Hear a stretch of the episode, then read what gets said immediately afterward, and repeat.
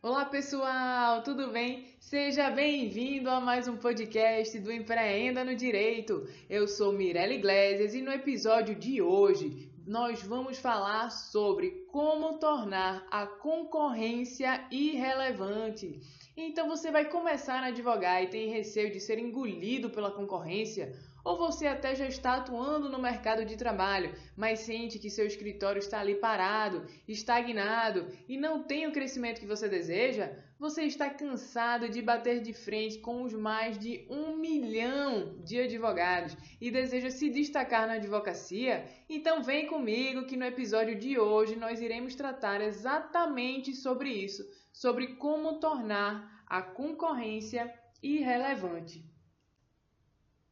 Então, atualmente, a gente vive num cenário de mercado onde os escritórios de advocacia, basicamente, eles estão em dois cenários. O primeiro cenário seria o chamado Oceano Vermelho, onde está todo mundo ali brigando por uma fatia do mercado, em uma área já conhecida, em uma área já tradicional. E diante de tanta gente fazendo a mesma coisa, a gente começa caindo na famosa guerra dos preços, e aqui na advocacia a gente começa a ver o aviltamento dos honorários advocatícios. Advogado fazendo audiência por 30 reais, advogado fazendo petição por 100 reais. E lá, do outro lado, nós temos o Oceano Azul, onde em vez de você lutar contra a concorrência, você não atua fazendo aquilo que está todo mundo fazendo. Você não atua naquilo que já está batido. Você vai começar a enveredar em mercados inexplorados. Você vai começar a criar demandas e, a, e também vai começar a atuar em novas áreas do direito. Então, atualmente, a gente consegue olhar que existem diversas empresas que conseguiram se destacar hoje em dia, como por exemplo o Uber, o Airbnb, a Apple. Então, quando o que foi que, que essas empresas fizeram para poder se destacar no mercado que está cada vez mais competitivo? O que será que elas fizeram? O que é que você acha? É exatamente porque elas buscaram inovar, seja na sua carteira de produtos ou serviços né, que são oferecidos, ou através do melhoramento da qualidade dos seus produtos, seja porque eles buscaram novos clientes ou estão atuando em mercados inexplorados, em demandas reprimidas, ou até mesmo porque eles inovaram no seu processo de execução ali do oferecimento do seu produto ou serviço, aplicando aqui no caso da advocacia. Então você começa a analisar que a inovação não é você criar algo mirabolante, algo que esteja relacionado à tecnologia ou algo que nunca foi criado no mundo, né? Então a inovação é, não é você apenas criar um aplicativo novo, um software diferente que ninguém nunca fez. Não, a inovação ela pode ser simples, ela pode ocorrer através de uma simples melhoria no seu produto, de uma simples melhoria naquilo que você está oferecendo para o seu público-alvo, ter uma atuação nova na área, ter a mudança no processo de execução dos seus serviços jurídicos. Isso tudo é inovação, pessoal. Então vamos começar a analisar aqui um exemplo para que você consiga enxergar melhor essa questão da inovação, certo? Então vamos supor que você queira abrir uma loja de sapato, ou então que você queira abrir um salão de beleza, ou uma academia, ou que você queira começar a vender chocolate. Então, se você abrir uma empresa fazendo o que todo mundo faz, como é que você vai se destacar? Se já tem várias outras empresas bem na sua frente, atuando há muito mais tempo que você e que já possui um nome no mercado. Aí é importante que você comece a pensar em se diferenciar, porque aí você estará oferecendo algo novo, algo diferente do que o mercado já oferece. Então, se você for abrir uma loja de sapatos, o que você deve fazer para se diferenciar e se destacar da concorrência? Temos, por exemplo, o caso das Apos. Ela começou a vender sapatos pela internet e nessa época muita gente começou a falar que não ia dar certo porque a pessoa tinha que ir na loja para escolher o sapato, para provar o sapato. E aí o que foi que a Apos fez? ela começou, quando a pessoa selecionava o sapato que ela queria, ela enviava dois ou três pares com outros tamanhos e até com modelos parecidos para que a pessoa pudesse provar e ver, analisar o que ficaria melhor ali para ela. Então veja que apesar dela vender sapatos, assim como as diversas outras empresas que já vendiam sapatos também, ela prestou um serviço de forma diferenciada através da venda pela internet. Com isso, ela conseguiu abranger o Brasil inteiro, tendo muito mais prospectos do que se ela tivesse apenas um ponto físico, aumentando assim a sua carteira de clientes. Além disso, a Zappos ela também inovou através do relacionamento com o cliente.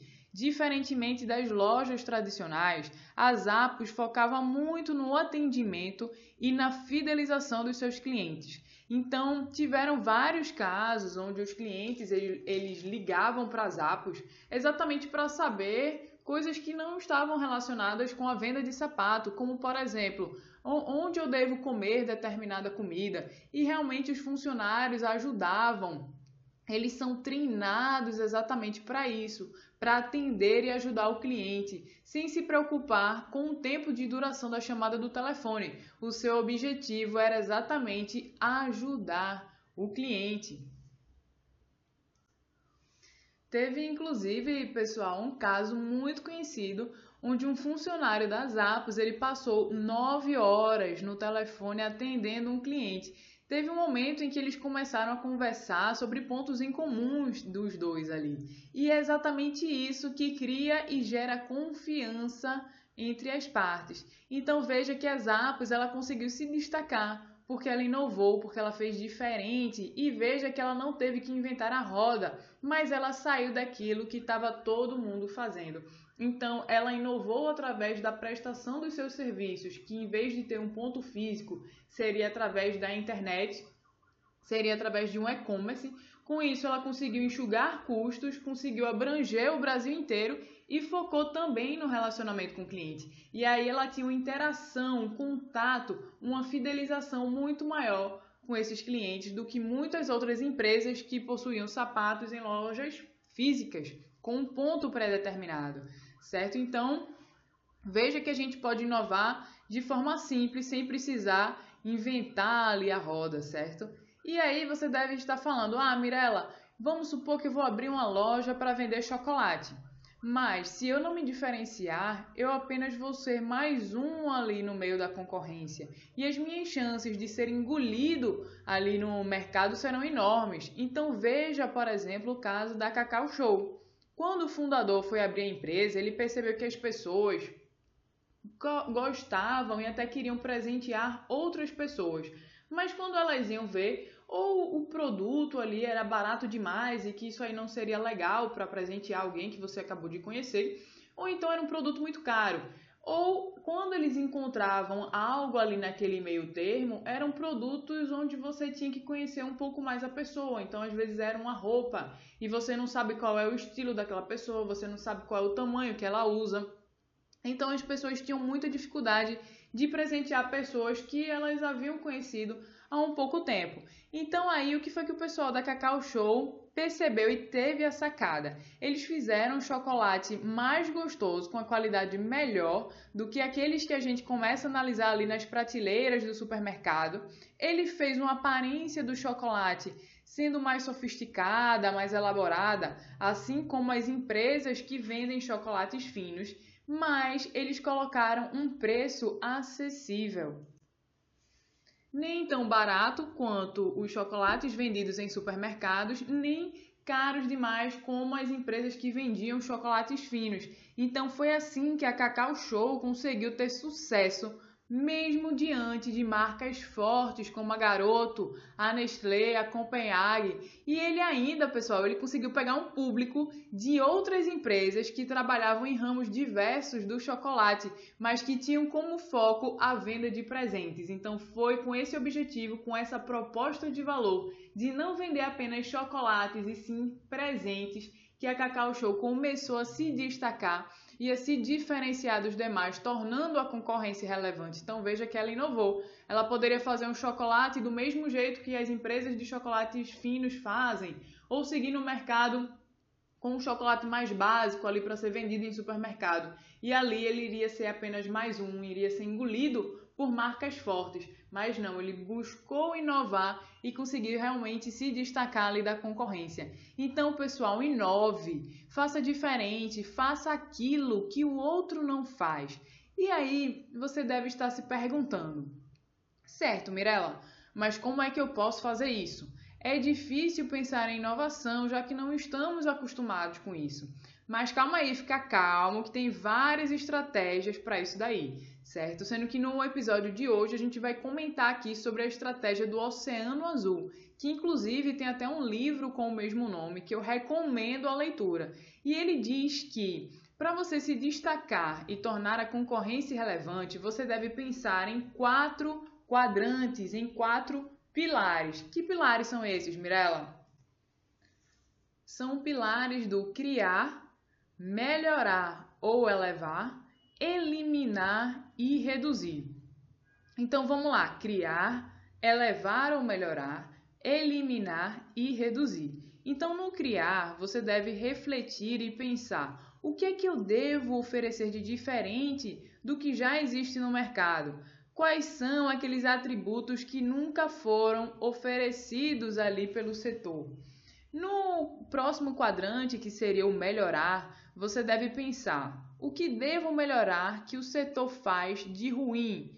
No caso, por exemplo, eu devo começar a refletir aqui na minha profissão, aqui na advocacia, o que é que as pessoas reclamam do serviço do advogado e que eu posso melhorar? Aí no próximo quadrante você vai refletir sobre o eliminar. E aí você deve pensar: o que é que eu posso eliminar sem afetar a minha atividade? E aí, por fim, você deve pensar no quadrante do reduzir. E aqui você deve refletir sobre qual é, o que é que eu devo, quais são os atributos aqui da minha atividade que eu devo reduzir. Então, é através da análise desses quatro quadrantes, o criar, melhorar, o elevar, eliminar e reduzir, que as empresas e escritórios de advocacia começam a ter sucesso, vão para o oceano azul e tornam a concorrência relevante. E aí você deve estar se perguntando, certo, Mirali, na advocacia tem algum exemplo disso daí? Temos sim, pessoal. Eu gosto muito do exemplo de um escritório de advocacia em que ele atuava com direito de família. O escritório ele começou com o pai, certo? Depois que o pai faleceu, o filho, que também era advogado, assumiu ali o escritório de advocacia. Mas como ele estava ali atuando ainda com direito de família, tinha muita gente, muitos escritórios fazendo a mesma coisa que ele fazia. Então ele começou a pensar em algo diferente, em que ele pudesse fazer para que ele pudesse crescer ali com o escritório que já estava praticamente se afundando e bem estagnado. Então, o que foi que ele fez? Ele começou a focar em temas que outros escritórios de advocacia não atuavam, como, por exemplo, questões envolvendo genética, embrião, inseminação artificial, dentre outras. Então, ele começou a atuar em algo que quase ninguém fazia. E ele começou a entrar no Oceano Azul, onde não tinham muitos concorrentes. E, e aí, quando alguém tinha algum problema desse tipo, quem será que você acha que eles iriam procurar? Será que eles iriam procurar o escritório genérico que estava ali atuando com o direito civil? Ou você acha que ele iria atuar e procurar no, esse escritório mais específico? Certo? Então é isso, pessoal. Reflita sobre o que é que você pode fazer para criar um escritório de advocacia de sucesso, tornando a concorrência relevante. Então, para agora Escreve aí no papel, de um lado, o criar. O que é que eu posso fazer de novo aqui no mercado? Vai no outro lado ali do papel, bota melhorar. O que é que eu posso melhorar? O que é que tem de ruim que os escritórios estão prestando que eu devo melhorar? Vai no eliminar, o que é que eu posso eliminar? E depois vai ali no reduzir e reflita sobre o que é que você pode fazer para reduzir ali, certo? No teu escritório de advocacia. Então, pessoal, inclusive o livro A Estratégia do Oceano Azul, ele dá um exemplo do Circo de Solé, né? E ele mostra como foi que ele criou, melhorou, eliminou e reduziu atributos ali. Então, vamos pegar o exemplo dos circos de antigamente. Eu já fui em circo, com certeza vocês aqui também já foram. Então, como eram os circos? Tinham vários picadeiros, tinha um palhaço, tinha a utilização de animais, tinha ali atividades com aquela moto que ficava ali girando no globo, então tinham atividades de risco também, né? E aí, basicamente, todos os circos eram em locais mais simples, não tinham uma estrutura muito suntuosa nem nada, e praticamente todos os circos faziam ali a mesma coisa. E o que foi que o Circo de Solé começou a fazer? Eles começaram a aplicar essa estratégia do criar, melhorar, eliminar e reduzir. Então vamos aqui para um exemplo. Na parte do criar, o que é que ele poderia criar de novo ali? E aí ele começou a refletir, pessoal, nesse tópico sobre o que é que tem no circo que as pessoas gostam, o que é que tem no circo que agrada ali o público. E aí ele começou a pensar em vários itens que agradavam ali o pessoal, né? E aí eles começaram a refletir, vamos fazer alguma coisa diferente. E aí a gente vai colocar coisas que praticamente o circo não, não tinha ou quase não existia isso aí, mas que eles já sabiam que as pessoas gostavam também em virtude de outras atividades como por exemplo a questão da dança artística. Ele sabia que isso daí chamava atenção, que as pessoas gostavam disso daí. E aí eles colocaram a dança artística e começaram a tirar os vários picadeiros e colocaram um picadeiro único. Então já foi uma diferença aí que eles começaram a criar. E o que foi que eles melhoraram? Eles melhoraram o ambiente. Então, geralmente ali no circo tinham aquelas arquibancadas de cadeira, eram arquibancadas de, desconfortáveis, né? E aí eles criaram um ambiente mais sofisticado, com um conforto ali maior, com mais segurança. Então eles foram melhorando aqueles itens que eles já sabiam que era entre aspas ali um problema, um desconforto ali para o público-alvo. E aí vamos passar para o quadrante do eliminar. O que foi que eles pensaram em eliminar? Eles eliminaram o uso de animais no circo, até porque a gente já sabia que isso aí já estava dando problema. Tinha, querendo ou não, desastre de animal que pegava o braço de criança, de gente. A gente viu muito isso nos noticiários, né? E aí eles eliminaram os animais e eliminaram o palhaço também, porque eles pensaram, poxa, o palhaço não é o único tópico que chama atenção. A gente pode focar só em dança. Vai ser algo diferente, porque a gente não vai ter palhaço, não vai ter animal, mas vai ter a dança que todo mundo gosta também. E aí, no eliminar, eles eliminaram os animais e o palhaço também.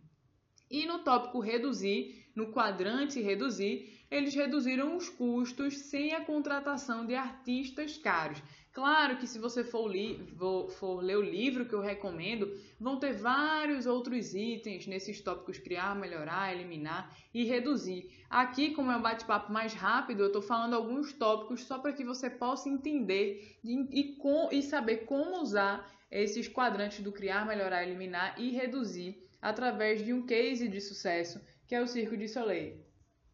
E aí, pessoal, nesse caso do escritório de advocacia que passou a atuar com questões de genética, de embrião, o que será que ele fez? Ele começou a enveredar em um novo mercado que era inexplorado. Então, em vez de ficar ali fazendo aquele feijão com arroz, em vez de ficar ali no direito civil, nada contra o direito civil, mas em vez de ficar ali no direito civil fazendo o que todo mundo fazia, ele foi se subespecializando, ele foi entrando em nichos ali dentro do direito civil e fazendo coisas onde muitas pessoas não estavam fazendo. Então, isso é o criar. Quando a gente fala em criar, você pode pensar em novos nichos de mercado.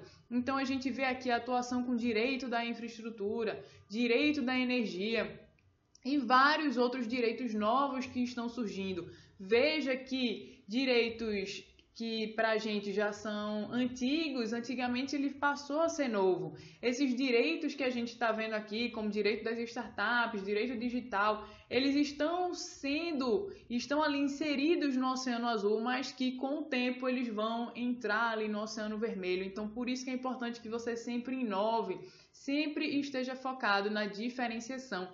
Então, no criar, pessoal, vocês podem pensar exatamente nisso, em novos mercados, em novas áreas, em mercados inexplorados, em nichos dentro de uma área do direito onde já tem muita gente, você se especializa, foca mais ali em causas onde não tem muita gente ali fazendo. Você pode inovar também em relação ao processo de execução do seu serviço jurídico, no item melhorar comece a refletir, poxa, o que é que tem de ruim na prestação do, do serviço dos escritórios de advocacia? A gente sabe que muita gente reclama do atendimento. Poxa, vai lá, melhora o atendimento ali com o cliente, a questão da fidelização do cliente. E aí, o que é que eu posso reduzir, Mirella? Vamos reduzir custo, é sempre bom reduzir custo, né? E aí a gente entra naquele modelo e do método Lean de ter uma estrutura mais enxuta ali para o nosso escritório de advocacia. Hoje em dia a gente não precisa ter uma estrutura gigantesca, gastar rios de dinheiro pagando aluguel, reforma, vários móveis. Não, a gente pode ter uma estrutura enxuta para quem está começando, pode começar ali a atuar em casa, pegar um escritório virtual, um coworking, certo? Então isso daí já é algo que você está ali reduzindo. E o que é que você pode eliminar também? É, um exemplo de, de eliminar do escritório de advocacia são aqueles arquivos mortos, uma sala onde a gente perde só ali com arquivo, né? Então começa a pegar esses processos, documentos, digitaliza. Hoje em dia o processo já está eletrônico, então digitaliza tudo, bota no computador, fica até mais fácil da gente encontrar depois. Então aqui, pessoal, eu dei um exemplo de empresas do mercado geral utilizando a estratégia do Oceano Azul e que tiveram sucesso. Dei exemplo também aqui de, da aplicação da estratégia do Oceano Azul. E aí cabe a você agora parar e refletir sobre o que é que eu posso melhorar, criar eliminar e, de, e, reduzir ali no meu escritório de advocacia? O que é que eu posso fazer para inovar e me diferenciar dos demais? Lembre dali da Academia Curves, né, que foi uma academia específica e com foco nas mulheres. Então foi aí que ela se diferenciou. Imagina se ela vem e, e, o dono traz uma academia do mesmo jeito de outras academias, como é que ele iria se destacar, né? Então comece a refletir sobre isso, tá, pessoal? Comece a olhar novos mercados, novos clientes, demandas inexploradas. Olhem sempre as oportunidades, vejam o que é que está acontecendo no mercado atual, ali na sua cidade, no seu estado, na sua região e sempre comece a inovar, porque hoje o oceano pode estar azul, mas com certeza ele se tornará vermelho e você deve sempre estar em busca de novos oceanos azuis. Tranquilo, pessoal? E aí pense sempre em como gerar valor para o seu público-alvo, ok? Então eu vou finalizando o nosso podcast de hoje com uma indagação. E você, como vai tornar a concorrência relevante? Certo? Um beijo para você que for de beijo, um abraço para você que for de abraço e até o próximo podcast do Empreenda no Direito. Tchau, tchau.